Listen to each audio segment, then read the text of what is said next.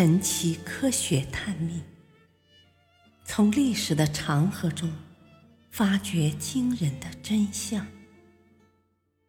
欢迎您收听《历史悬案的惊天秘密》第三部《战争疑云》。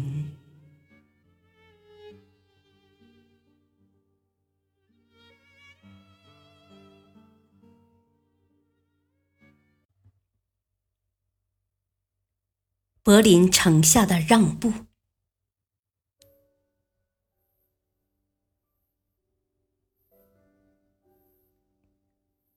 一九四五年三月，纳粹德国即将战败，盟军胜利的曙光已经在眼前。但就在这当口，盟军内部对于占领柏林的问题却发生了分歧。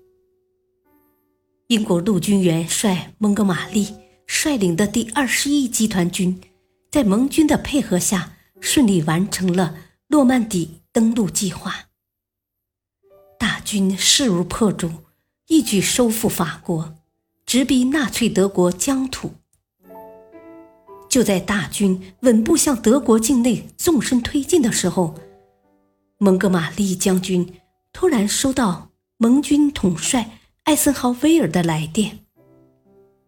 来电称，盟军的作战计划已经变动，现在要立即改变盟军的主攻方向，由原来主攻柏林改为主攻东南方向的慕尼黑和莱比锡，并且主攻任务由原来的蒙哥马利的第二十一集团军改为布莱德雷的第十二集团军。蒙哥马利的第二十一集团军改为向东北占领位于汉堡正北的波罗的海巨港卢贝克湾，以切断德国军队逃往丹麦和挪威的退路。占领柏林的任务交给苏联人去完成。此时正踌躇满志，准备全力攻打柏林的蒙哥马利。被这份电报的内容惊得目瞪口呆，他不禁怒火中烧，故意将这份让其部队做配角的电文向部下做了宣传。顿时，在英军中掀起一股指责美国人艾森豪威尔是美国人的狂潮。参谋部的指挥军官们没有征求首相丘吉尔的意见。就给华盛顿的美军联合指挥部发去了一份长长的电报，指责美国人擅自决定改变进攻方向是一个严重的错误，并对由苏联人独自攻占柏林的决定表示不能理解。美国陆军参谋长五星上将马歇尔面对这份措辞激烈的电文。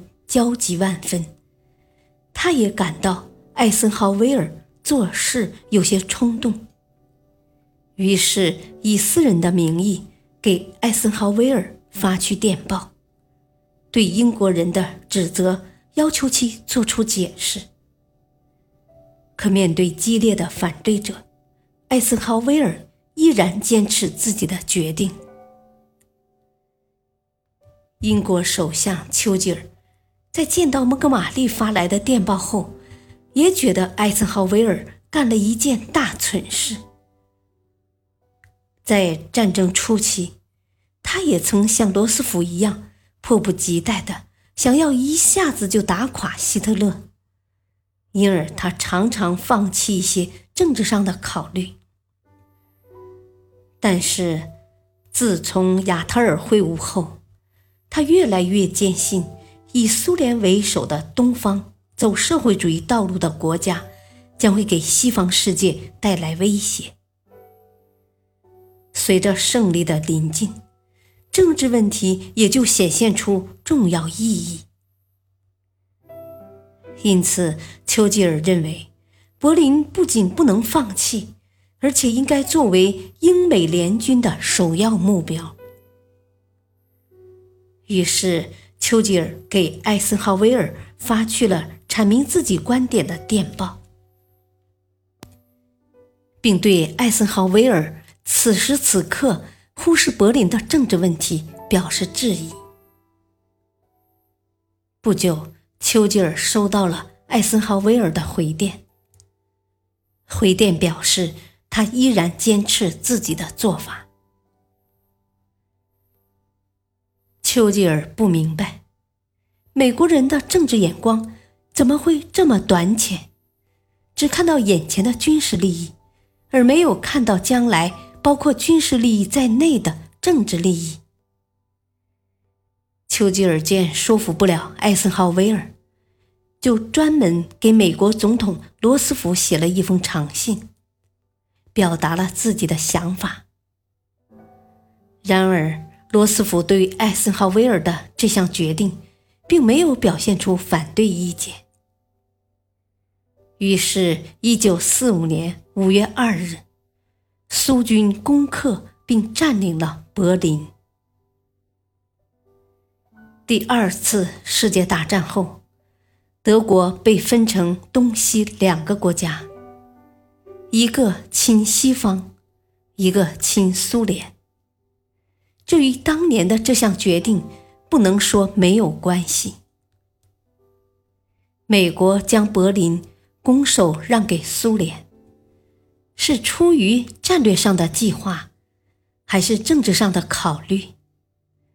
人们不得而知。